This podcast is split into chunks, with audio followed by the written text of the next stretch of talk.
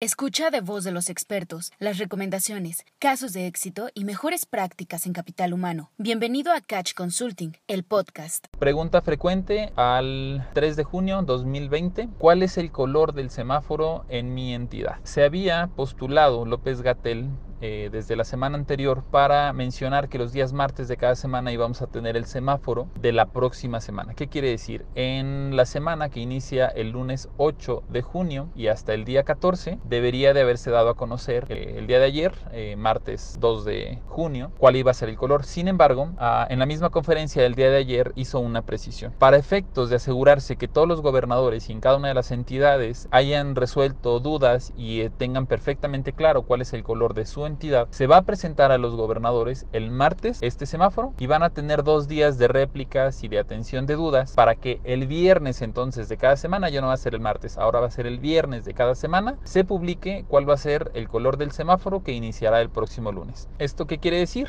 Al día de hoy, eh, miércoles 3 de junio, tendremos que esperar un par de días al día viernes eh, y el día viernes entonces se nos comunicará cuál es el semáforo para la semana del 8 al 14 de junio. Gracias por escucharnos. No te pierdas el próximo episodio de Catch Consulting, el podcast.